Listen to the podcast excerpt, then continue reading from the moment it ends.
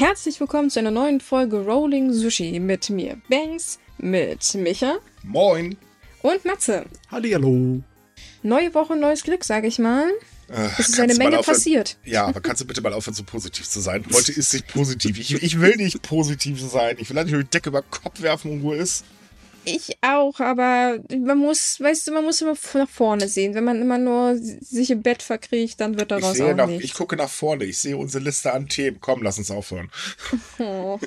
Ich meine, wenn ich, wenn ich mir überlege, ne, dass unser letzter Podcast direkt an dem Tag rausgekommen ist, wo Japan sich entschieden hat, ja, alles, was ihr da berichtet habt, das machen wir jetzt erstmal passé. Das ist jetzt erstmal obsolet. Ja, manchmal ist das wirklich so.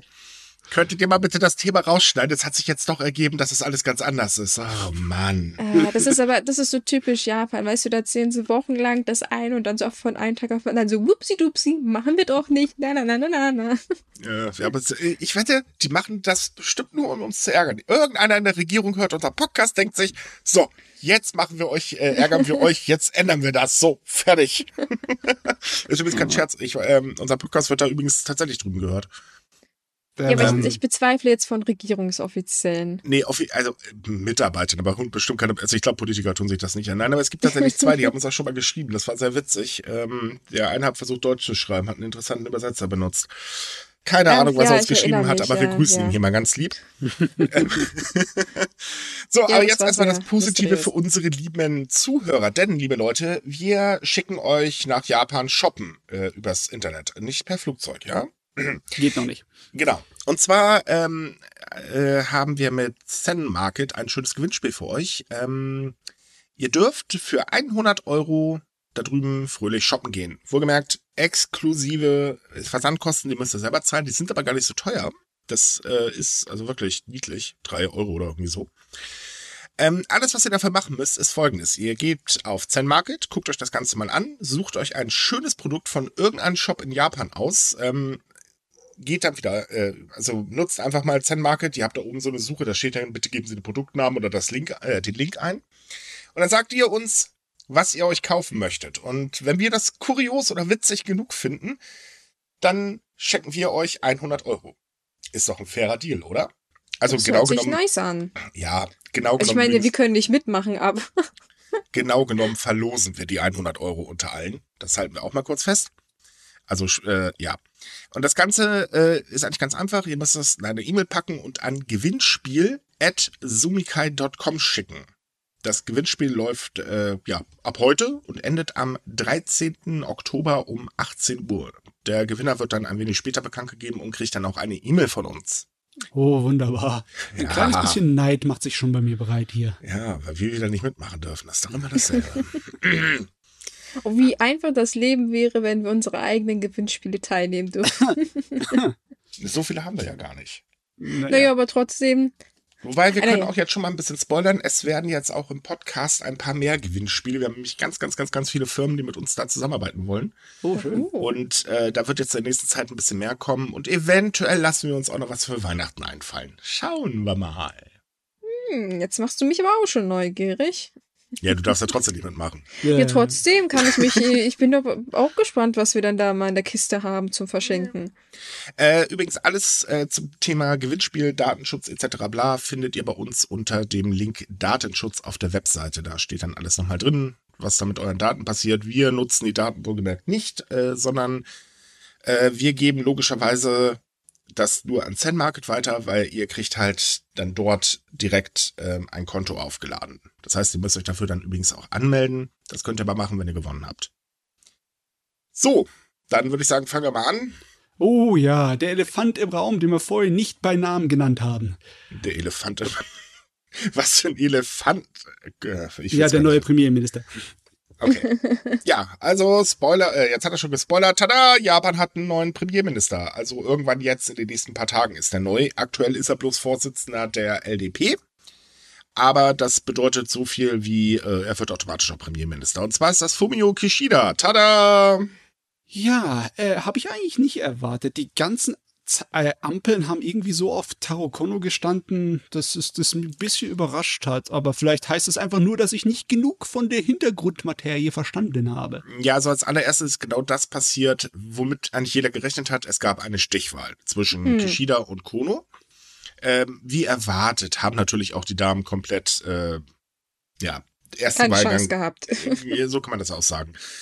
Ähm, es ist so, bei der Stichwahl ähm, waren ja dann speziell wieder die Fraktionen an der Reihe und haben halt bestimmt, wer gewählt werden soll äh, unter ihren Mitgliedern. Und da hat Kono logischerweise keine Chance gehabt. Aber man muss es auch ganz ehrlich sagen, der eigentliche Gewinner der Wahl ist übrigens Shinzo Abe. Hm. Wer hätte ja. das erwartet? Ich meine, ja, äh, Kishida ist zwar bekannt dafür gewesen, dass er gesagt hat, die neoliberale Politik von Abe, die machen wir nicht mehr, da müssen wir weg von. Aber anscheinend, er äh, macht genug von den Sachen, die Abe wollte, dass eigentlich im Endeffekt Abe sowieso äh, nee. trotzdem noch das bekommen hat, oder? Nein. Nicht? Nee, ist noch kurioser. Noch kurioser. Also eigentlich ist äh, Kishida ein ganz, ganz großer Kritiker von Abe gewesen, als Abe noch äh, Premierminister war. Ja, das war er. Genau. Und eigentlich hat Abe ja auch jemand ganz anderen äh, unterstützt, äh, nämlich die liebe, äh, wie hieß sie? Äh, genau, Sanae Takaishi. So, Takaishi hat halt im ersten Wahlgang es nicht geschafft, wie gesagt, wieder erwartend. Wobei das tatsächlich auch ein bisschen verwundert hat, aber Takashi war den meisten Leuten einfach zu konservativ und zwar zu rechtskonservativ. Ähm, aber ist ein Taktiker in dem Fall. Ähm, ja, also im, im Prinzip kann man das so sagen. Abe hat mit seiner Unterstützung für Takaishi vor allem den rechten Flügel der LDP ähm, stärken wollen, weil der verliert momentan so ein bisschen an äh, Kraft. Ist nicht gut, weil man möchte ja ganz gerne den Kurs da haben, wo er hingehört. So, und ähm, es ist so, dass äh, Kono, ähm, ja, was soll ich sagen, gerade bei den alteingesessenen Hasen äh, doch ziemlich viel hm, dann sagen wir, er stößt auf sehr viel Ablehnung, weil er möchte zu viel ändern. Das ist ja für die alten Hasen natürlich gar nicht so toll.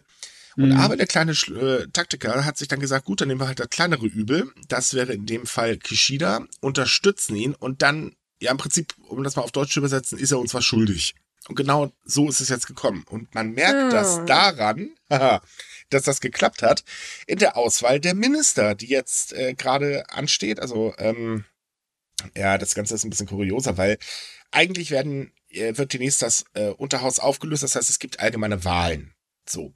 Und es ist so, dass aber trotzdem der jetzt baldige neue Premierminister, oder ist es jetzt schon, je nachdem, wir nehmen ja bekanntlich samstags auf, deswegen wissen wir nicht, was Mittwoch schon passiert ist, äh, ist es halt so, dass ähm, der neue Premierminister trotzdem neue Minister bestimmt und da hat er sich bisher eigentlich bloß für tja, alte Hasen und Abe äh, Unterstützer entschieden.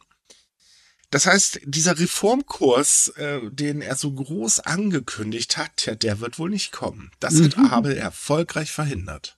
Eine Überraschung, Überraschung. Ja, surprise, surprise.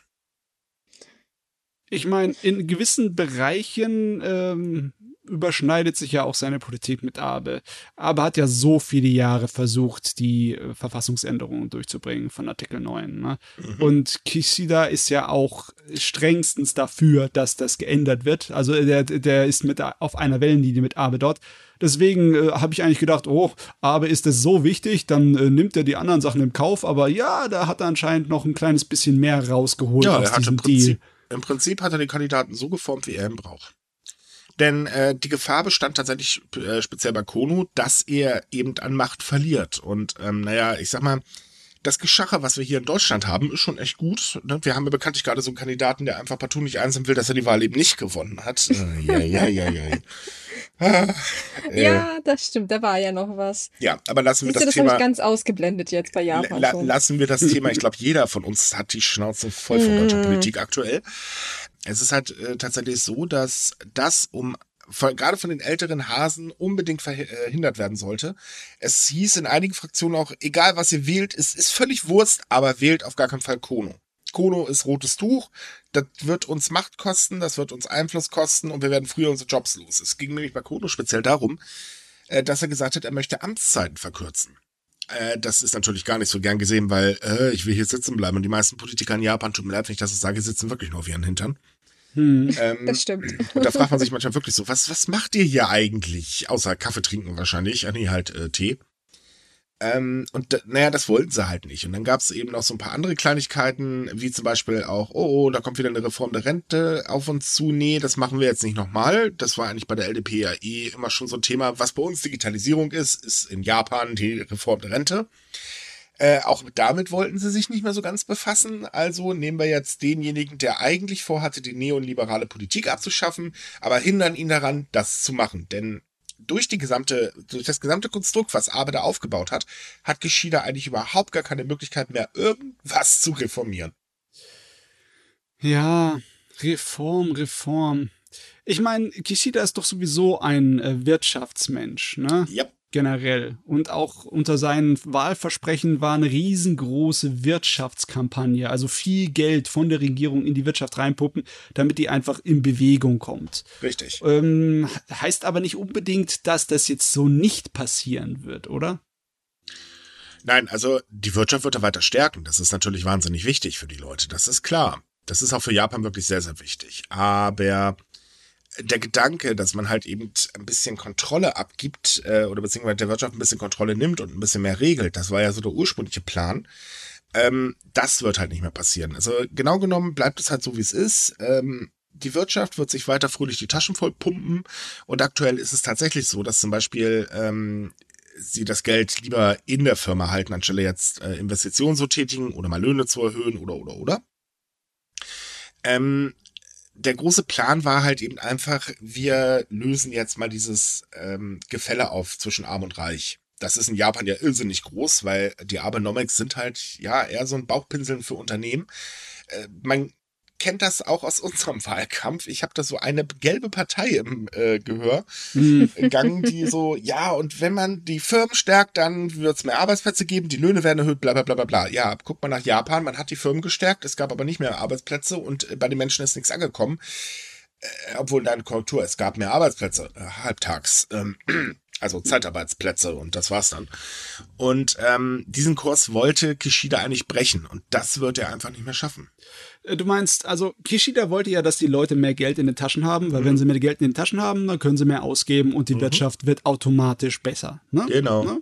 Und du meinst jetzt im Endeffekt, dass es äh, wieder so ist, dass die Firmen, die Großen und die Wirtschaftsverbände sich einfach zu viel davon zur Seite in die Tasche schieben und das Trickle-Down-Economics einfach nicht funktioniert, wissen wir. Naja, ja. sagen, sagen wir es mal so rum. Ähm, für Aktienbesitzer ist das super.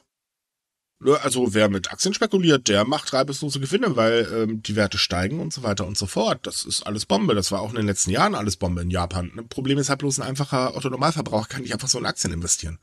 Ja, und der Aktieninvestor, der äh, schmeißt die Wirtschaft halt nicht so viel an, wie halt viele Leute mit Geld in der Tasche die Waren kaufen. Bingo. Weil man wird ja nicht einfach so reich, ne?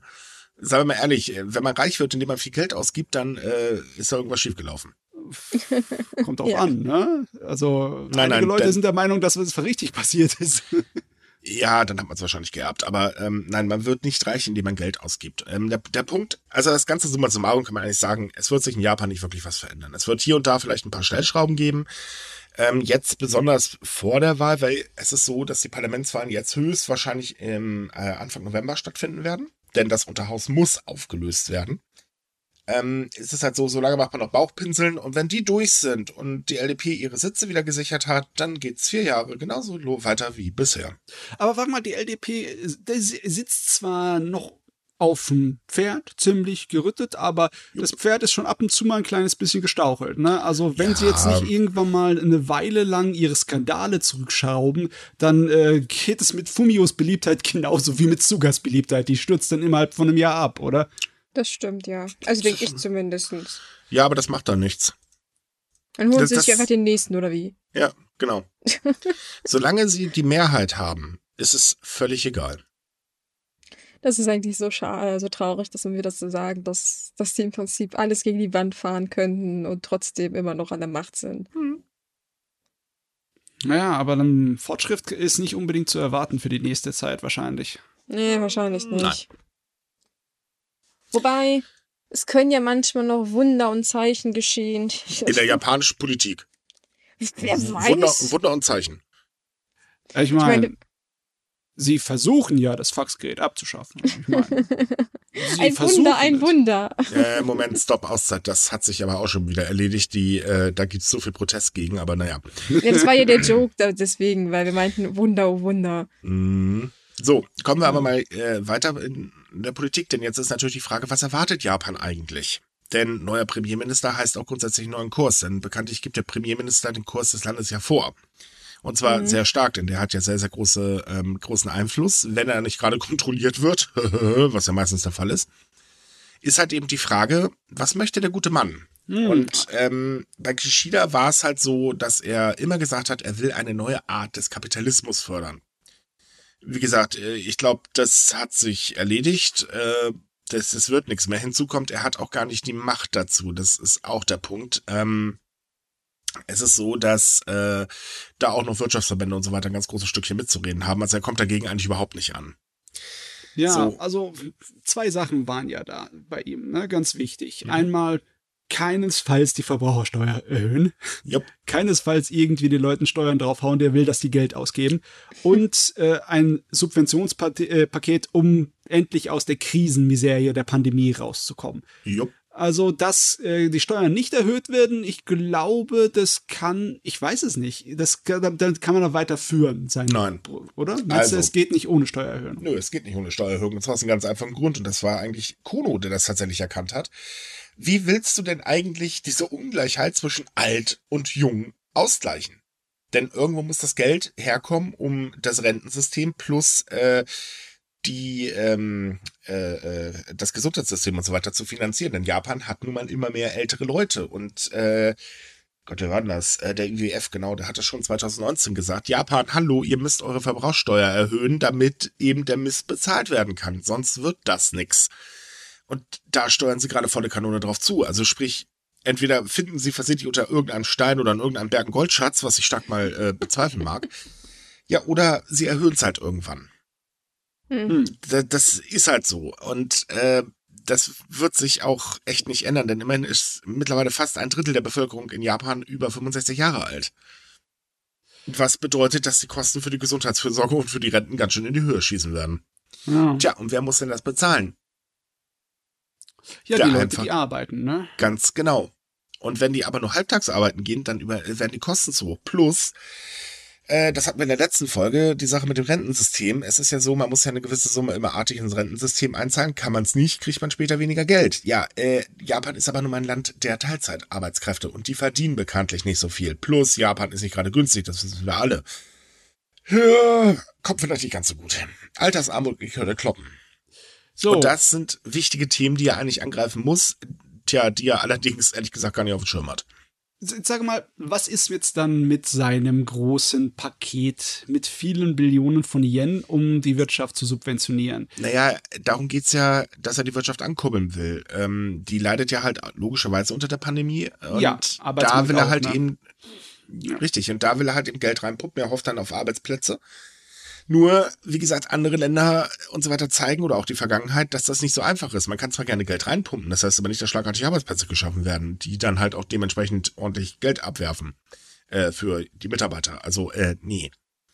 Ähm, da geht's primär darum, wirklich äh, zu sagen, hier, pass auf, Leute, hier habt ihr Geld, macht Anschaffungen, investiert, investiert, investiert und kurbelt so den Binnenverbrauch an. Japan ist ja sehr stark abhängig vom Inlandsverbrauch, mehr als vom Export. Ähm, und damit will er das Ganze halt fördern. Das, also im Prinzip wieder, äh, ja, antreiben.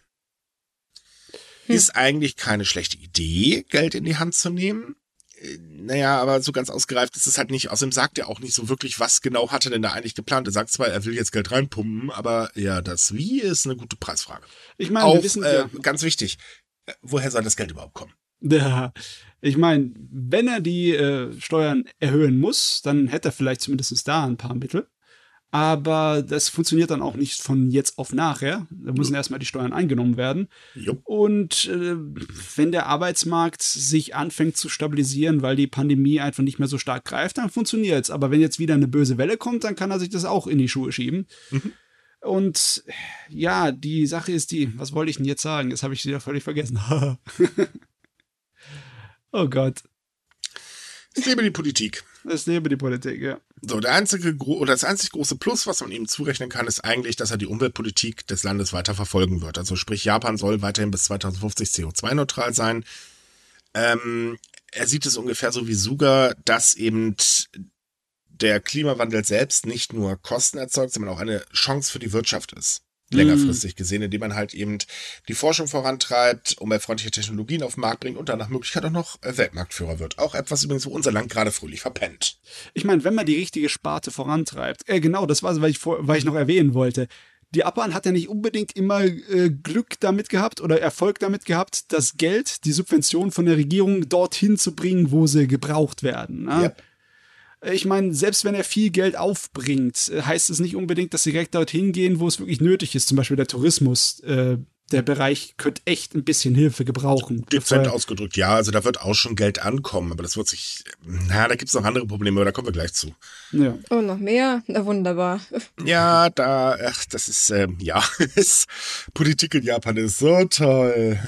Siehst du, also, es ist einfach so super verwirrend, weil, wie gesagt, für uns kommen die Antworten für die gewisse Probleme immer super easy vor und auch japanische Politiker machen das immer super kompliziert aus irgendeinem Grund.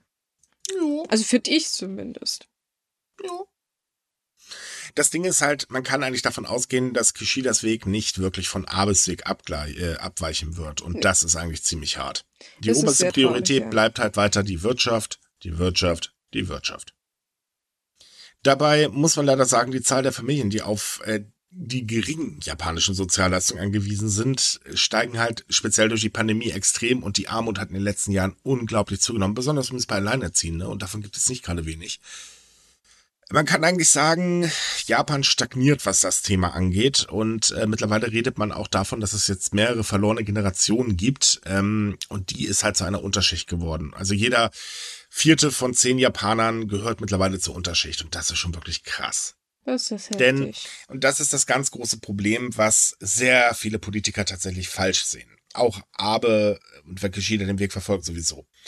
Ähm, es gab eine Formel, die äh, Japan nach dem Zweiten Weltkrieg eigentlich sehr schnell zum, zu einer Industrienation gemacht hat. Da gehörte halt auch dazu, du bleibst einmal in einer Firma und dann äh, bleibst du da für ewig in drei Tage und so weiter und so fort. Aber das funktioniert alles nicht mehr. Das ist, äh, sorry, die Zeiten sind vorbei, die Welt hat sich geändert. Und solange man daran kleben bleibt, äh, das ist halt so ein Problem. Leider ist die Politik halt, ja, man muss es einfach so sagen, wie es ist. Die Politik wird beherrscht von alten weißen Männern. Ich weiß, diese Aussage äh, mag wahrscheinlich kaum einer, aber es ist halt tatsächlich so. Und die bewegen sich nicht. Das, es läuft nach dem Motto Never change a running system, stell mal ein, zwei Kurvelchen, aber wir haben hier unseren Job fest und äh, kriegen fröhlich unser Geld und die Welt ist in Ordnung. Money, money. So, äh, abschließend gibt's dann noch eine Sache, im Prinzip wie eigentlich auch hier in Deutschland. Ich weiß nicht, irgendwie finde ich, Japan und Deutschland haben in der Hinsicht sehr, sehr viele Ähnlichkeiten. Ne? Ja. Ähm, denn das Zauberwort für die Änderung heißt auch in Japan Digitalisierung. Gut, wäre vielleicht auch dringend notwendig, weil äh, die langsame Abwicklung der Pandemie, ähm, Hilfszahlungen und auch der Impfung und so weiter, das hat ja schon gezeigt, hey, man sollte vielleicht den öffentlichen Dienst mal ein bisschen digitalisieren und nicht alles per Fax, beziehungsweise manchmal kam man das so vor, als hätten sie noch, ähm, äh, wie heißt das, Dinger Rauchsignale gesendet. Das Problem allerdings an der ganzen Geschichte ist, ähm, die Digitalisierung löst nicht jedes Problem. Und das wird halt falsch gesehen. Man klammert sich immer so fest dran, Digitalisierung, und dann wird das für alle besser und blase und blub. Nein, wird's nicht. Man verschwendet zwar weniger Zeit, weil man halt einen Antrag bei der Behörde schneller einreichen kann, okay. Aber trotz allem wird das nicht den Lohn automatisch erhöhen. Hm. Nee, ja. Digitalisierung würde helfen natürlich, wenn wirklich Homeoffice am Laufen wäre in Japan, aber das mögen ja die großen Firmen auch nicht. Die rufen zurück ins Büro. Nee, die kleinen Firmen vor allen Dingen die die 70 Prozent der Beschäftigten beschäftigen. Die großen Firmen sehen das ein bisschen anders. Sie sind da schon tatsächlich weiter. Bei den kleineren Firmen ist es eher so, äh, nein. Ganz großer Spaß. Und es kommt halt hinzu, wir haben ja immer noch eine kleine Pandemie. Ach, Und ja, ja. Das ist halt auch noch so ein Problem. Ja, im Moment sieht's nicht aus wie ein Problem. Im Moment sieht's richtig rosig aus, aber das kann sich ja mhm. wieder ändern. Ne? Das hatten wir jetzt schon fünfmal, ne? Wir wissen nicht, wie es im Winter wirklich aussehen wird, ob die Zahlen stark steigen werden, ob wieder schwerere Maßnahmen äh, notwendig sind. Im Moment sind die Leute ein kleines bisschen voreilig und sagen schon, ach, es ist alles wieder wunderbar, Ausnahmezustand aufgehoben. Genau. und auch der Quasi-Ausnahmezustand, also diese Vorstufe.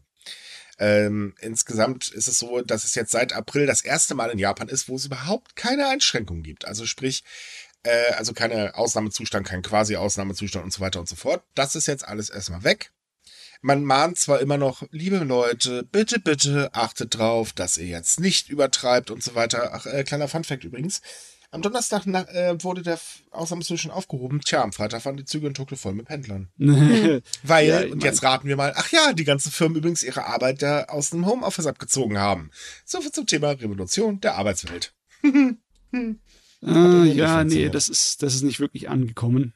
Äh, nein, das war, glaube ich, die traurigste Revolution schlechthin. Das war so, yay, Revolution. Oh. Wie so, Ich- wie so ein, so ein fehlgestarteter Silvesterknaller. So, Aber ich ich meine so ein bisschen an den dritten äh, Torteil mit dem mit dem Steinfieder, äh, äh, Fieder, der eine Revolution machen wollte und das hat dann doch nicht so geklappt. Aber so ungefähr kommt das an.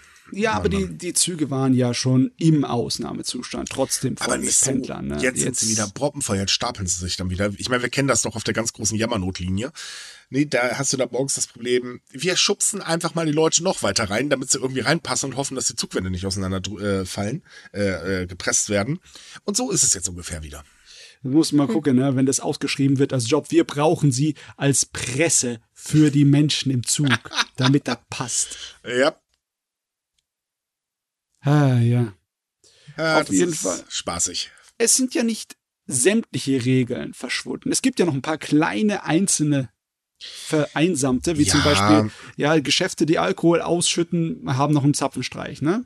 Die müssen noch um 9 Uhr schließen. Ja, Abends. ich hoffe nur, dass sie es nicht ausschütten, sondern schenken. Aber stimmt, ähm, das ist eigentlich äh, ja auch wieder so ein Ding. Also Restaurants und Bars und so weiter dürfen jetzt wieder Alkohol ausschenken.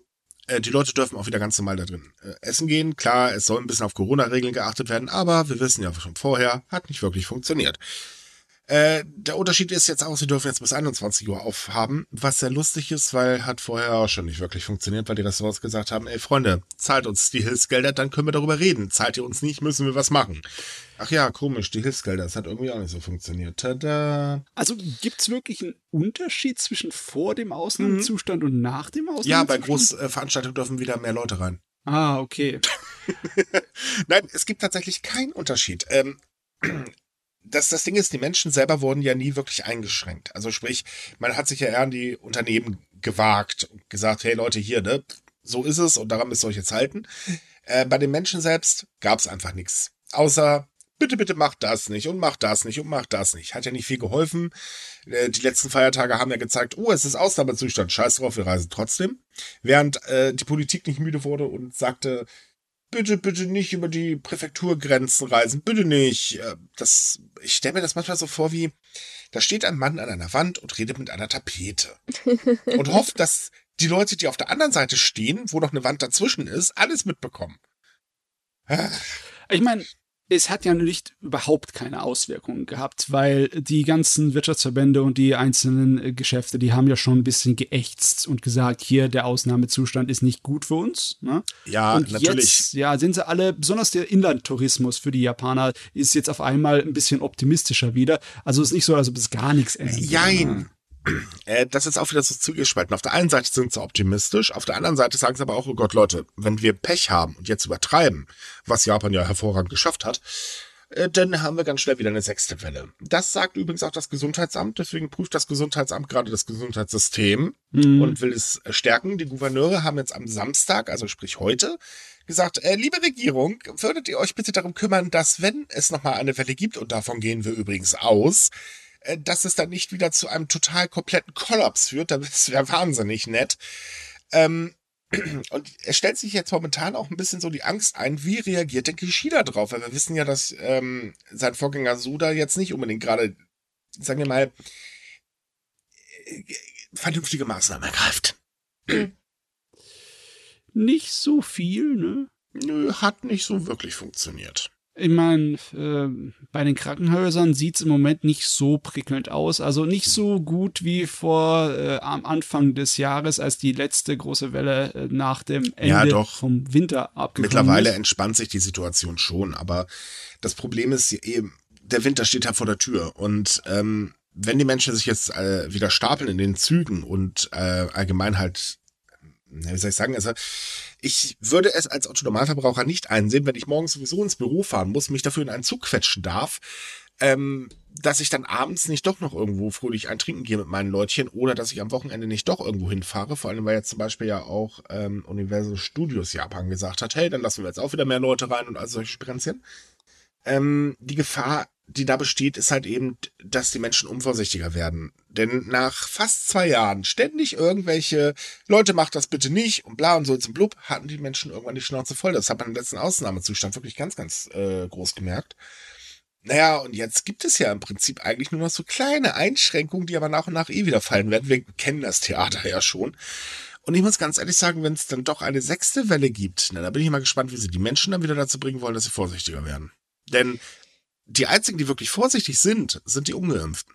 Und zwar aus dem Grund, weil, naja, sie haben halt oder hören auch an jeder Ecke, wer sich nicht impfen lässt, der A, böse, das ist nicht gut, der steckt sich ganz schnell an und so weiter, was ja auch stimmt. Aber sie bekommen ja auch keine Impftermine, weil da hapert es ja auch immer noch von vorne bis hinten. Was also dazu führt, dass die Leute halt eben sagen, äh, ich glaube, wir passen lieber ein bisschen mehr auf. Hm. Ja, ich bin eigentlich auch gespannt, wie das jetzt im Herbst und Winter wird, weil ich, ich kann mir nicht vorstellen, dass das normal so, dass die Leute das normal mitmachen.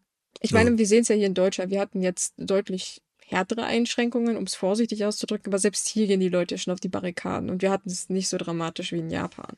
Ja, gut, aber wir haben ja auch Querdenker, das halten wir kurz fest. Also, die hat Japan, Japan aber auch. Ja, aber bei uns sind die Spinner noch schlimmer. Wobei ich glaube, mittlerweile geben sie gerade ein bisschen auf, weil ich habe schon festgestellt, dass das so ein paar von den Obergurus äh, fangen ja gerade auf Twitter mit Videos an zu heulen, dass sie unbedingt Geld brauchen und so ein Scheiß. Mhm. Ja, aber ich meine, in Japan Spaß. könnte das jetzt zum Beispiel eskalieren, dass dann das vielleicht auch mehr Aufwind gewinnt, wenn die Leute halt sagen, ja, leckt mich doch am Arsch, den Scheiß mache ich nicht nochmal, ihr habt doch den Arsch offen. Mm, das könnte und passieren. Ich meine, sie werden es nicht so laut sagen, aber ja. Nein, das stimmt schon. Das macht, sowas macht man in Japan ja bekanntlich nicht, aber trotzdem habe ich die Sorge, dass das stark an Zuwachs bekommen könnte. Also das ist jetzt meine Sorge. In Bezug Kannst du auf die ausgehen? nächsten Monate. Ja, das ist. Wäre sad, aber realistisch. Ich meine, ein Teil der Digitalisierungspolitik sollte eigentlich ja die Werbemache der Regierung, von der Regierungsseiten aus sein, um die Leute aufzuklären, ja, um gegen die äh, ganzen Schwurbler-Sachen anzugehen. Mhm. Mhm, aber auch erst, nachdem die ganze Sache eskaliert ist. Ja, genau. Hätte man vielleicht vorher mit anfangen können, aber naja. Ich meine, weißt du, wer sich eh schon von der, ich sag mal, faktbasierten Logik abwendet und lieber seine eigene Logik verwendet oder die, die halt irgendwo noch äh, importiert wird, die, da brauchst du auch nach ein paar Wochen oder nach ein paar Monaten nicht mehr ankommen und sagen, hä, ist aber alles ganz anders. Der hört sowieso nicht mehr. Ach Gott, äh, es gibt Möglichkeiten, dass Leute ihre Meinung ändern. Das braucht halt alles nur zu viel Zeit. Äh, sag mal, hast Zeit. du jetzt nach, ich weiß nicht wie viel Querdenker-Demos äh, wirklich noch so viel Optimismus? Dass die Menschen sich ändern? Ja, mhm. definitiv. Die Menschen ändern sich andauernd. Auch, aber das Problem ist, sie ändern sich meistens zu spät. In Japan, wir haben jetzt einfach nicht genug Geimpfte, als ob das wirklich in gigantischen Ausmaß machen würde. Also wenn jetzt eine nächste Welle kommt, dann reicht die Anzahl an Geimpften nicht aus, um das abzufangen. Es ist immer noch zu viele Ungeimpfte in Japan. Ne? Yep. Das heißt also, auch wenn sie jetzt sich umdenken, äh, reicht es nicht. Wir sind jetzt halt in so einer beschissenen Schleife, wo es halt ähm, zu spät ist, wenn was passiert. Jo. Ja. Ich meine, die fangen ja jetzt an, leichte kleine Maßnahmen einzuschmeißen. Es ist zwar nicht viel, aber es sind Verstärkungen. Sie versuchen jetzt zum Beispiel auch tatsächlich mit äh, Hilfe von Organisationen, mit äh, allgemeingültigen äh, Obdachlose zu impfen. Ich meine, jetzt fällt es ihnen ein, ne? nachdem die. Ja, stopp. Moment, ist nicht ganz richtig. Äh, das fiel dem Gesundheits. Ähm Ministerium schon im April auf, aber jetzt fällt es gerade den Gemeinden, äh, Kommunen ein, endlich mal zu reagieren. Ich meine, seltsamerweise fällt es ihnen erst ein nach den Olympischen Spielen. Ne? Ich meine, das hat wahrscheinlich was mit zu tun, würde ich sagen, oder? Nee, es ist tatsächlich so, dass ähm, also das Gesundheitsamt, äh, Quatsch, Gesundheitsministerium hatte im April schon gesagt, hey, liebe Leute, äh, ihr müsst mal bitte anfangen, die Obdachlosen zu informieren, weil sie kriegen keine Infos. Dann fiel ihnen äh, im Juli auf, äh, dass die Kommunalverwaltung die Ausweisdokumente von den Menschen haben wollen, was aber sehr viele gar nicht besitzen, weil sie haben keinen festen Wohnsitz. Hahaha, ha, ha. schön, dass man das dann auch noch gemerkt hat. Ergo hieß es dann, Leute, seid mal flexibler und impft die Leute einfach. Und äh, tatsächlich ging es dann im September langsam los, dass dann äh, verschiedene Stadtteile von Tokio zum Beispiel oder halt auch eben kleinere Städte gesagt haben, oh ja, wir sollten jetzt mal informieren und impfen. Wenigstens haben sie sich äh, Verstärkung bei ähm, Hilfsorganisationen gesucht. Aber es sind noch nicht sehr viele, es sind tatsächlich noch sehr wenige. Ähm, es wird auch immer mehr von Fällen berichtet, wo Menschen, also Obdachlose, die sich halt impfen lassen möchten, ähm, von, der Stadt, von einer Stadtverwaltung wirklich weggeschickt worden sind. Mit der Begründung, ja, kein Ausweis ist nicht. Denn ähm, sie haben keinen Impfgutschein. Sie müssen es selber zahlen. O-Ton in einer Geschichte, äh, die ist jetzt gerade viral bei Twitter äh, gewesen. Äh, das ist halt schon wirklich hart. Halt, stopp. Brauchst du einen Impfgutschein in Japan, ja. um dich zu bezahlen? Naja, also eigentlich ist es so, ähm, das Ganze wurde so geregelt, jeder Haushalt hat halt Impfgutscheine bekommen und mit denen konnte man sich halt eben die Impfung besorgen. So, wir wissen, Japan ist das Land der ärztlichen Zuzahlung, also sprich, äh, ja. Ähm, es war eigentlich gar nicht geplant, dass die Menschen das selber zahlen müssen oder so. Das Ding ist, bei ja, Obdachlosen ist man halt mal wieder ganz penibel. Ich meine, du kannst keinen Obdachlosen einen Brief zustellen. Wie soll das denn funktionieren? Entweder hat er halt eine Organisation irgendwo gefunden, die halt einen Briefkasten für ihn pflegt, aber das ist ja nicht erlaubt. Das halten wir übrigens auch mal kurz fest. Äh, ja, äh, wie soll er denn so ein Ding kriegen? Und Gemeinden oder einige Gemeinden sind halt wirklich so eiskalt, ich meine, man ist allgemein zu sozial schwächeren eiskalt da drüben, dass sie halt eben sagen, ja, hast du nix, hast selber Schuld. Ja, ähm, ich wünschte mir, irgendwie würden die doch kapieren, dass sie damit die Impfkampagne aufhalten und das Leben der anderen Leute auch noch mitgefährden, ja. Ich glaube, das kapieren die schon, das ist ihnen nur völlig egal dann solltest du eigentlich als Feind der japanischen Bevölkerung verhaftet werden. ich stimme ja. dir aber zu. Aber so, so verwunderlich ist es ja halt nicht. Wir kennen die Geschichte ja schon von Evakuierungszentren, wo man gesagt hat, so, oh wow, wir haben eine, einen Taifun draußen mit Windgeschwindigkeiten, die wir noch nie hatten. Du willst hier rein? Äh, äh. Ohne Ausweis wird das nichts, kannst draußen warten. Also ja. das aber die Leute in dem äh, Typhoon Shelter, die haben nicht eine höhere Chance zu sterben, weil die anderen abgewiesen sind. Hierbei ist es halt so. Wenn du den ja, nicht ja. impfst, dann ist die Chance, dass andere Leute Corona kriegen und sterben, größer. Nein, die ist tatsächlich sehr gering. Denn ähm, aber ja gut, stimmt, die verstecken sich ja überwiegend. Also das ist das, das ist ja, nicht nur, sie verstecken sich, sondern sie werden ja auch versteckt. Das ist ja das Nächste. Mhm. Also sprich der Umgang mit Obdachlosen und äh, wie gesagt allgemein sozial schwachen Menschen ist in Japan echt Horror. Und allgemein leiden gerade Obdachlose durch die Pandemie gewaltig. Jetzt nicht, weil sie sich anstecken, das kommt natürlich auch vor, sondern halt ähm, die Spendenbereitschaft hat nachgelassen, die war ja eh schon relativ gering, aber mittlerweile ist ja gänzlich in den Keller gerutscht und so weiter und so fort. Und auch ähm, die Regeln für Bars und Restaurants wurden natürlich auch auf ähm, Hilfsstellen angewendet. Die durften dann nämlich einfach rotzfrech gar nichts mehr an Nahrung und so weiter ausschenken. hm. Alles naja. super durchgetaktet. Man hat jetzt halt. Können wir aber, hm? Ach, sorry. Ja, sag ruhig. Ich würde sagen, äh, wenigstens können wir jetzt sagen, dass sie zu wenig, zumindest zur Einsicht gefunden haben und jetzt. Äh ja, 10 Prozent. Naja, besser als nichts, besser als nichts, sage ich immer. Das hört sich immer ein bisschen brutal an, aber in Japan ist es halt leider so. Da muss man äh, mhm. sich über jedes bisschen freuen, wo man halt da in die Richtung geht, auch wenn es traurig ist. Ja, hoffen wir mal, dass sie das weiter durchziehen, auch noch mehr damit machen. Wie gesagt, das Gesundheitsamt sagt ja, äh, wie sage ich mal Amt, nochmal. Wie gesagt, das Gesundheitsministerium sagt ja, Leute, macht es bitte. Äh, normalerweise ist es eigentlich eine Anweisung und eine Anweisung muss eigentlich befolgt werden. Ähm, aktuell wird auch darüber diskutiert, dass Kommunen das nicht machen, halt bestraft werden. Finde ich richtig so. Ja, klar. Weil es ist eine Gefährdung für alle Beteiligten und das sollte man eigentlich nicht tolerieren. So, kommen wir, mal, kommen wir mal weg von dem Thema. Wir haben ja noch was anderes, denn Japan hat seine Einreisebestimmungen erneut gelockert. Und nein, bitte hier nochmal der Hinweis, packt nicht eure Koffer. Touristen werden weiterhin nicht reingelassen. Ja, also das sind oh. wirklich kleine Schritte in der Lockerung, aber es sind immer stetig ein paar Schritte weiter. Ne? Also da wird auch in Zukunft wahrscheinlich noch kleine weitere Lockerungen kommen. Ne? Also ja, jetzt aktuell ist es erstmal so, jeder, der ge äh, geimpft ist, und zwar mit einem Impfstoff, der auch in Japan zugelassen ist, also sprich jeder, der Sputnik erhalten hat, ja, Pech wird wohl nix. ähm, die dürfen das tatsächlich gar nicht einreisen, aber die Quarantänezeit wurde schon mal auf zehn Tage verkürzt. Ja, also zehn Tage ist jetzt vielleicht nicht unbedingt äh, so viel weniger als 14, waren vorher 14 Tage, ne? Ja, nur man darf sie jetzt mittlerweile da verbringen, wo man möchte. Ja, das, das schön, war schon mal vorher ein bisschen anders. Ja, da musst du in genau das Hotel gehen, das die japanische Regierung bestimmt hat. äh, was nicht unbedingt so praktisch ist. Ne? Wenn jetzt, das sind ja meistens für Leute, die aus irgendeinem Arbeitsgrund reisen. Ne?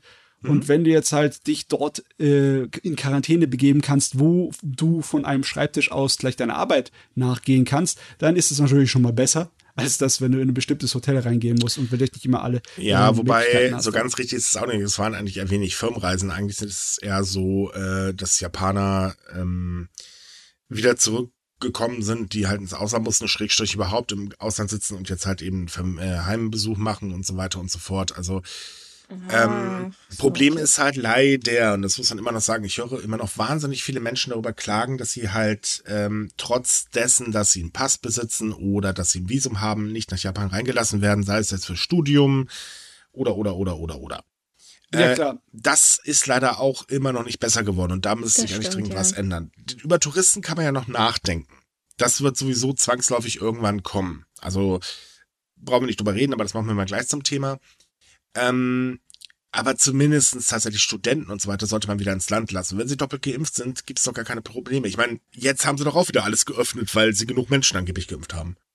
Ja, ich meine, bei der Liste von äh, Ländern, die auf Hochrisiko eingestuft werden, da hat es ja auch Lockerungen gegeben, einer von japanischer Seite aus und auch von unserer Seite aus. Ne? Mittlerweile genau. hat das äh, Roland Koch Institut ja Japan von der Hochrisikogebietsliste runtergenommen. Richtig. Ja, langsam, stellt, langsam sich, stellt sich allgemein die Frage, wie geht's denn weiter mit dem Tourismus da drüben?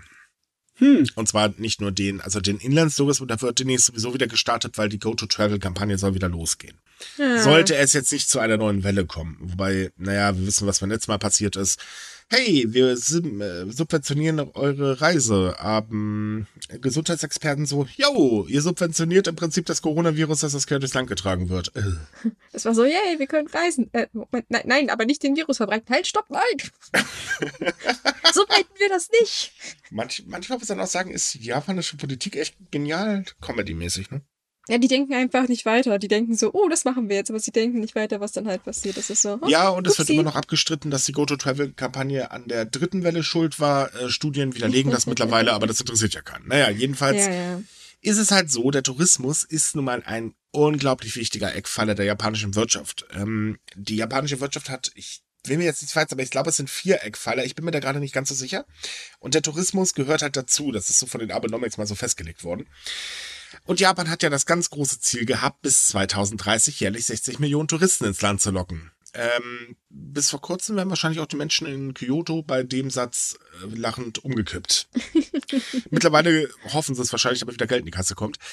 Das Ding ist, Japan hält an dem Ziel fest. Bis 2030 sollen 60 Millionen Touristen jährlich ins Land gelockt werden. Hm. So, das schafft man aber nicht einfach so, weil aktuell dürfen keine Touristen ins Land. Ist aber egal, soll gemacht werden, was so viel bedeutet wie, man wird sich wieder öffnen und das ist in greifbarer Nähe, denn ansonsten ist dieses Ziel gar nicht zu erreichen. Ich meine, die äh, Tourismusbranche in Japan ist ja relativ schnell gewachsen. Ne? Das ist ja innerhalb von zehn Jahren von etwa sechs, sieben Millionen Touristen pro Jahr auf 30 hochgejagt. Ne? Von 0 auf 100 kann man sagen. Ja, und da wurden eine ganze Menge Sachen gebaut dafür, logischerweise. Eine ganze mhm. Menge neue Tourismus- äh, Geschäfte sind aufgekauft. Äh, egal, ob es Reise ist oder Hotels und etc. Viele von denen sind einfach weggefallen jetzt mit der Pandemie. Die konnten sich einfach nicht halten. Die ist nicht so, dass die, ob die, was weiß ich, wie viele Jahrzehnte schon bestehen und deswegen Rücklagen hatten oder äh, irgendwie einen besonderen Status, so dass sie Förderung oder Hilfe von anderen bekommen konnten. Nee, die sind einfach weggefallen. Das heißt, das muss alles wieder aufgebaut werden, beziehungsweise man muss dafür sorgen, dass die jetzigen noch existierenden nicht einfach zumachen müssen, bevor es wieder losgeht mit dem Tourismus. Ne? Richtig. Ja. Der es gibt aber ein paar kleine Probleme. Ähm, das erste Problem ist, äh, oder das heißt, die Welttourismusorganisation rechnet damit, dass die Nachfrage nach Urlaubsreisen ins Ausland bis äh, im Jahr 2024 wieder auf das Niveau von vor der Pandemie steigen wird. Also ist davon auszugehen, bis dato wird Japan auch seine Grenzen definitiv geöffnet haben. Und es ist auch davon auszugehen, dass Japan schon an Plänen daran äh, für arbeitet. Ich wette, spätestens im Frühjahr kommt die Geschichte mit, mit Impfpass dürfte rein. Ähm, hm. Es ist aber so, dass sich das Reisen verändern wird. Und darauf muss sich Japan einstellen. Japan setzt ja ganz stark drauf, wir haben eine reichhaltige Kultur. Kommt und schaut sie euch an. funktionierte bisher Bombe, wird wahrscheinlich auch immer noch bei einer gewissen Menge funktionieren, weil ja, es ist ja auch wirklich schön, das muss man ernsthaft sagen. Und es ist ja für jeden was dabei. Aber das Reisen selber wird sich allein durch die Pandemie ändern. Und zwar erstens, ganz wichtig, ähm, werden sehr, sehr viele darauf achten, dass sie ein nachhaltiges Reisen äh, machen und äh, der also wo der Umweltschutz halt ganz, ganz weit vorne steht. Daran arbeiten zum Beispiel, das ist übrigens kein Scherz, gerade die japanischen Fluggesellschaften. Die richten sich darauf schon ein und ähm, experimentieren gerade mit umweltfreundlichen Treibstoffen und, und, und, und, und. Also gerade Anna ist da ja totaler Vorreiter. Was die nicht gerade alles ändern, das ist der Wahnsinn. Aber auch das Land selbst muss nachrüsten. Die müssen halt einfach Reisen anbieten oder beziehungsweise die Möglichkeit schaffen, dass man eben klimaneutral im Land selbst reisen kann. Da werden immer mehr Menschen drauf achten. Und wenn man halt schon sagt, oh, oh ich muss da mal mit dem Flugzeug hin, ist das eh so ein, ja, schwierig. Und dann ist hm. das Ding, dadurch, dass sehr, sehr viele Leute jetzt ganz lange Zeit fröhlich zu Hause rumgesessen haben und nur sehr dezent vorsichtig rausgegangen sind, wird der Abenteuertourismus populär werden. Davon gehen eigentlich alle Experten aus. Und auch da muss die japanische Tourismusindustrie unbedingt noch mehr Angebote schaffen. Denn sie ist halt mehr auf Sightseeing ausgerichtet. Ja, aber was hättest du in Japan zum Beispiel an Abenteuertourismus? Bergsteigen wäre ein Ding, weil es gibt sehr viele Berge in Japan. Aber oh. da muss man echt aufpassen mit dem Overtourism und Bergsteigen. Ja, das ne? Overtourism ist allgemein so ein kleines Problemchen, weil 60 Millionen bedeutet wieder Overtourism. Wir haben das an Kyoto gesehen. Die haben 2019 ah, ganz viele Maßnahmen, um die Touristen irgendwie in Schach zu halten, weil die sind wirklich überrannt worden. Ähm, das war den Einwohnern auch zu viel. Mittlerweile heißt es dann, oh Gott, hoffentlich kommen die bald wieder, weil äh, Kyoto ist kurz vor der Pleite. Äh, was sehr blöd ist für die, aber naja. Ähm, aber das, das Ding ist halt, es war ja nicht nur Kyoto, es waren ja auch andere Ecken, die ja wirklich darunter gestöhnt haben, dass einfach zu, Mensch, äh, zu viele Menschen kommen und viele, und das muss man leider auch ganz ehrlich sagen, ist Etikette völlig egal. Ne, da werden dann so Dinge gemacht wie, ich esse mein Essen jetzt hier halt fröhlich, wo ich jetzt hier gerade stehe. Das wird nicht so gern gesehen, sollte man vielleicht nicht tun. Und Kultur eines anderen Landes ist egal. Das ist ungefähr so wie die Deutschen reisen zum Ballermann, um Schnitzel zu fressen und zu saufen. Ja. Ja. Ich meine, Müll ist wahrscheinlich ein größeres Problem. Nein, die Nutzung der Toiletten tatsächlich. Das die war 2000, ja, laut einer Umfrage war das 2019 das größte Problem. Okay. Einziger Vorteil für Japan, was den Tourismus angeht, ist sein Ruf. Japan gilt ja als unglaublich sauber. Stimmt ja auch. Ich meine, ne, Japan ist sehr, sehr sauber und hygienisch. Ja, ich wollte ähm, gerade sagen, bei den Toiletten stimme ich zu. Ich meine, vergleichen wir öffentliche Toiletten mit unseren und äh, mit denen von Japan. Ew.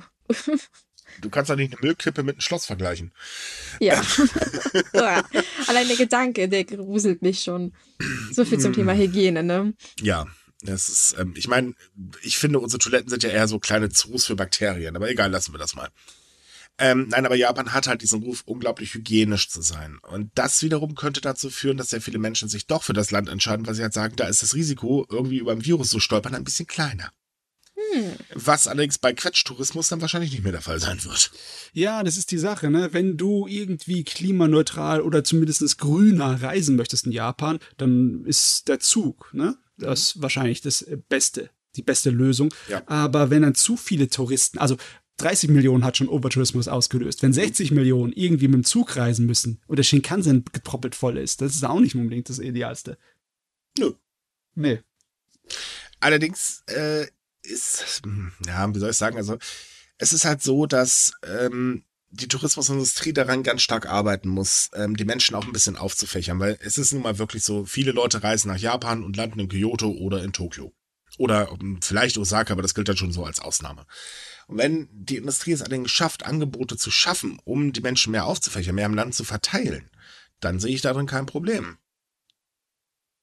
Hm, ja, das heißt, es müssen sich neue Industrie, nee, neue Tourismuszentren müssen sich bilden. Mhm. Aber dazu muss man erstmal die Geld das Geld haben, um da irgendwas aufzuziehen. Ne? Ja. Beziehungsweise den An, äh, also dass die Leute die, da irgendwie die Chance sehen, Karriere zu machen. Ne? Mhm. Ich meine, da gehört Mut dazu und den, der kommt nicht einfach von irgendwo her. Ja, das heißt also, wenn ich die wird es ja. ein bisschen steuern können. Ähm, man muss halt nur einen Fokus drauf legen. Das ist halt tatsächlich sehr wichtig. Und äh, ich denke auch, das wird Japan tatsächlich machen, weil so, sie sind zwar in manchen Belangen wirklich ziemlich dämlich, aber in der Hinsicht sind sie eigentlich ganz gewitzt. Ähm, man hat es ja gesehen, sie haben es ja geschafft, wie du ja schon sagtest, äh, von so sieben, zig, paar, also paar Millionchen auf ganz viele Millionchen Menschen äh, sich zu steigern. Ähm, und das, das Ding ist halt, ja, das denke ich, werden sie dann auch nochmal hinbekommen. Äh, solange sie jetzt nicht wieder als Haupteinnahmen oder äh, als Hauptquelle China nehmen, weil äh, das war es bisher ja immer, äh, denke ich, wird das schon funktionieren. Und der Tourismus ist tatsächlich eine Chance, wenn man es halt vernünftig macht. Ja, das hält, hängt natürlich davon ab, wie sich die ganze Sache entwickelt. Ich meine, die Voraussichten hier, dass ab 2024 es wahrscheinlich wieder auf den Standard ist, die gehen wahrscheinlich auch davon aus, dass die Pandemie dann in den nächsten zwei Jahren mhm. sozusagen besiegt ist, oder? Nein, die Statistik geht davon aus, dass einfach genug Menschen geimpft sind. Hm. Es ist ja nicht so, dass jeder äh, immer verreist ist. Nee, das ist natürlich nicht passiert. Ich meine, wenn ich bedenke, wann bin ich das letzte Mal verreist? ist schon ein bisschen her. Ich habe da so eine komische Webseite an der Backe.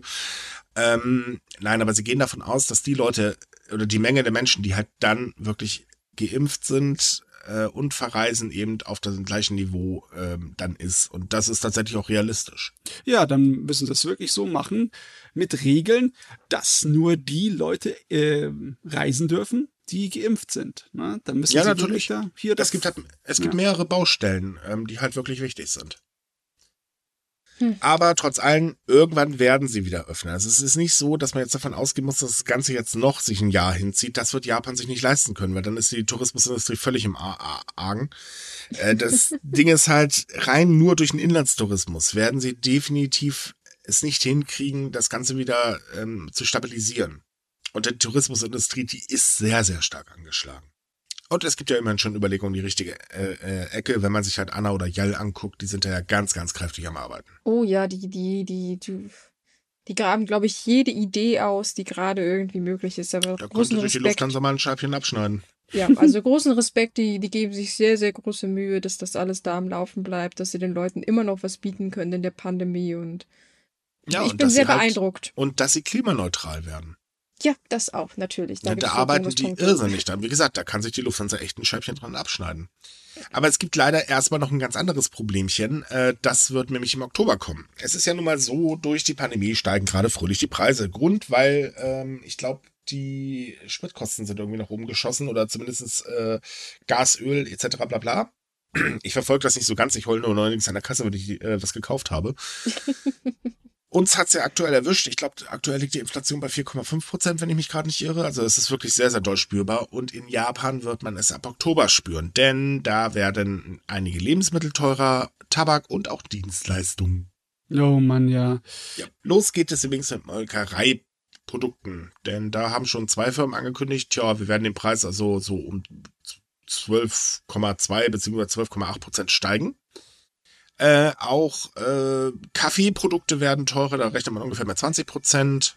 Dann kommt das Problem, dass im Oktober der Preis für Weizen, der von der japanischen Regierung importiert und an private Müllereien weiterverkauft wird, um 19 Prozent ansteigen wird. Äh, den Preisanstieg werden die Kunden wahrscheinlich dann noch ab Januar zu spüren bekommen. Das bedeutet nämlich, äh, dann werden ja so diverse Sachen wie Nudeln und so weiter teurer. Ja, naja, ja, das ist nicht gut. Besonders weil Essen in Japan schon nicht gerade so billig ist. Bingo. Achso, und äh, die Gas- und Strompreise werden da jetzt übrigens dann auch noch natürlich steigen. Das ist alles natürlich zusammenhängend mit der globalen Situation. Mhm. Wir steuern gerade wirklich auf eine Versorgungskrise, eine weitere hin. Überall äh, deut, äh, zeichnet sich ab und die Experten haben schon, also den äh, juckt schon in den Fingern. Die äh, haben gar keine gute Prognosen für die nächste Zukunft. Nee, überhaupt nicht. Also die rechnen wirklich damit, dass das alles noch weiter deutlich steigen wird. Da müssen wir uns leider auch drauf einstellen. Ja, aber gut, ich meine, bei uns ist das schon ein bisschen länger bekannt, dass das passieren wird. Also ich denke nicht, dass wir da so ganz überrascht werden. Ich meine, du hast ja schon gesagt, wir merken es ja jetzt bereits, dass gewisse Preise, äh, bis Dinge teurer werden. Ja, also das, das Problem sehe ich darin halt eben, äh, ja, da sind wir wieder beim Thema Armut ähm, die sozial Schwachen werden ganz böse Probleme bekommen mit dieser Preissteigerung. Ja. Das merkt man bei uns ja auch. Ich meine, hier waren es wirklich Studenten, haben jetzt Hartz IV um drei Euro erhöht. Ah, wie großzügig. ähm, ja, in Japan werden aber die Löhne definitiv nicht automatisch mitwachsen. Ja, ja, das ist ja ein altbekanntes Problem.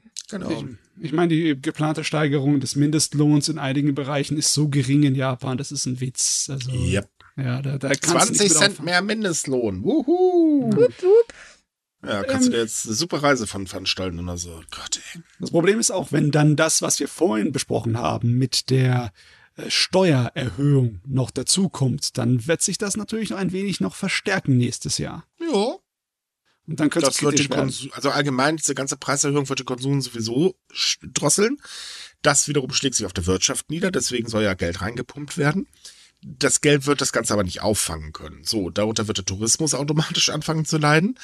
Ja, das ist so ein Rattenschwanz. Ja. Weil, jetzt schon. na, ja, die Menschen werden vorsichtiger, weniger Geld ausgeben und so weiter, weil man muss es zusammenhalten. Und das ist verständlich. Ja, doof. So, kommen wir aber zum Schluss nochmal zu einer entspannten Nachricht. Jetzt mal an alle Shinkansen-Fans, denn es ist eigentlich eine traurige Nachricht, wenn man Shinkansen-Fan ist, würde ich sagen. Denn der letzte doppelstöckige Shinkansen der i4-Serie wurde am 1. Oktober aus dem regulären Betrieb genommen. Und das ähm, ist eigentlich sehr, sehr schade. Ähm, ich muss jetzt mal gestehen, ich wusste gar nicht, dass es die auch in doppelstöckig gibt. Ja, das, hört wusste sich fast keiner. gefährlich an, wenn du mit den Geschwindigkeiten mit so einem großen Zug durch die Gegend donnerst. Ja, die Aussicht war wahrscheinlich besser da oben. Nee, das Ding ist, ähm, die sogenannte E4-Serie, auch Max genannt oder Multi-Energy Express, äh, wurde 1997 in Betrieb genommen und zwar äh, um die gestiegene Nachfrage auf der Linie Yojetsu, ich hoffe, ich habe das richtig gesagt, also die Tokio mit der nördlichen Kanto-Region und Niigata verbindet, zu bewältigen, weil da gab es nämlich einen sehr sprunghaften Anstieg. Und äh, so ein Schnellzug äh, aus der E4-Serie besteht aus acht Doppelstockwaggons mit insgesamt 817 Sitzen und in der Regel wurden halt zwei Züge aneinander gekoppelt, also 16 Waggons und 1634 Sitze. Das ist übrigens die größte Kapazität weltweit für einen Hochgeschwindigkeitszug. Tada! Ja, ganz genau. Äh, die Vorgängerserie E1 wurde übrigens 2012 schon ausgemustert. Und ähm, gut, die war nicht ganz so flexibel wie die äh, E4-Serie. Übrigens, es gab keine E3 äh, und auch keine E2-Serie. Das war der ganz große Witz. Ähm, da wollte man gleich ein bisschen weitergehen. äh, auch im Inneren des Wagens, äh, es ist ganz faszinierend, äh, das war ganz spektakulär, denn jede Reihe verfügte über drei plus drei Sitze, was für einen Schikanzen sehr ungewöhnlich ist. Und äh, um Platz zu sparen, konnte man die Sitze auch nicht verstellen. Es gab keine Armlehnen und der Türbereich wurde übrigens um 30 Zentimeter breiter als bei normalen äh, Modellen gebastelt, damit man eben schnell ein- und aussteigen konnte bei der Menge an Fahrgästen. Oh Mann, irgendwie, es hört sich immer schlechter an, dass der ausgemustert wäre. Der wäre doch ideal gewesen für das, was wir vorhin besprochen haben, ne? Ja. Klimaneutraleres Reisen mit mehr Leuten und Nein, mehr nein, Platz. nein, nein, nein, nein, nein. Er, so effizient ist er ja gar nicht. Das ist ja der Punkt. Also sprich, damals war er effizient, mittlerweile ist es logischerweise nicht mehr. Oh, er braucht einen Nachfolger, höre ich da. Aha. Ja, tatsächlich, aber einen Doppelstock-Nachfolger wird es nicht geben. Schade. Schade. Lohnt sich momentan ja auch nicht, gibt ja kaum Reisende. Ja, momentan lohnt sich's nicht, aber in zwei, drei Richtig. Jahren. Außerdem hat man ja auch gerade erst, nee, ich glaube, man hat im letzten Jahr gerade erst ein neues Modell vorgestellt. Ist kein doppelstockiger, aber verdammt schnelles Vieh. Ähm, deswegen, also ein Doppelstock wird erstmal nicht mehr kommen. Hm. Übrigens, kleiner Funfact, wenn ihr mal den E4 von innen sehen wollt, könnt ihr das über Google Street View machen. Wir haben euch das verlinkt. Im Artikel, genau. Ja, tatsächlich war Google Street View da drin. Ich finde es trotzdem irgendwie schade, weil ich finde, das ist ja auch natürlich so ein Stück japanische Geschichte, die dann da wieder verloren geht. Richtig. Kann man natürlich jetzt ein bisschen übertreiben und sagen, ja, es ist halt Technikgeschichte, Zug, aber Ja, aber Technikgeschichte. Ja, ich außerdem, mein, die Japaner lieben ihre Züge, muss man Oh mal ja. sagen. Oh ja. Oh ja, ich glaube, wenn du da sagst, das ist nur, nur ein Zug, da würden dich einige böse angucken. Ich sag jetzt lieber nichts mehr. Ja, ich hab, krieg gerade Flashbacks von der Meldung von Anfang des Monats, wo sie fast einen zusammengeschlagen haben, so eine Oh. Zugfans, weil der den durch das Fotobild gefahren ist mit dem Fahrrad. Die Oh wollten irgendwie Gott. so einen Zug fotografieren und der ist um die Ecke und in dem Moment ist er halt allen durch die Kamera und, ich, oh, die waren so wütend. Dabei war das nur so ein Foto von einem Zug und ich dachte, Na, mir, äh, okay. äh, komm, lass bitte nicht, das ja, war. ja, ja. Ne, wir wollen nicht hier auch versehentlich noch zwei, drei Hörer vergraulen. Nein, nein, lass mal. Okay, Wobei- ich bin schon ganz still. Danke. Obwohl, eine lustige News haben wir übrigens noch, sehe ich gerade. Die habe ich, oh, die fällt mir jetzt erst auf. Eine Schildkröte hat einen Flughafen lahmgelegt. Gott. Ich weiß nicht, warum diese Meldung war auch sehr weit verbreitet in den deutschen Medien, ja. Ähm, Eine, eine Schildkröte hat den Flughafen Narita lahmgelegt. Das ist der große Flughafen in der Nähe von, Flu äh, von Tokio, falls ihn, ich denke, den kennt jeder. Ja, und die, keiner weiß, wo sie hergekommen ist. Sie ist halt einfach so über die Landebahn marschiert. Man hat halt sämtliche Flüge eingestellt. Das Tierchen dann da aufgesammelt in eine Box gesetzt. Äh, es war nicht sehr glücklich, wie ich gesehen habe auf den Pressekonferenzen. Es saß dann halt in dieser Plastikbox drin und alle haben Fotos gemacht. Und sie, diese Schildkröte guckte sehr böse.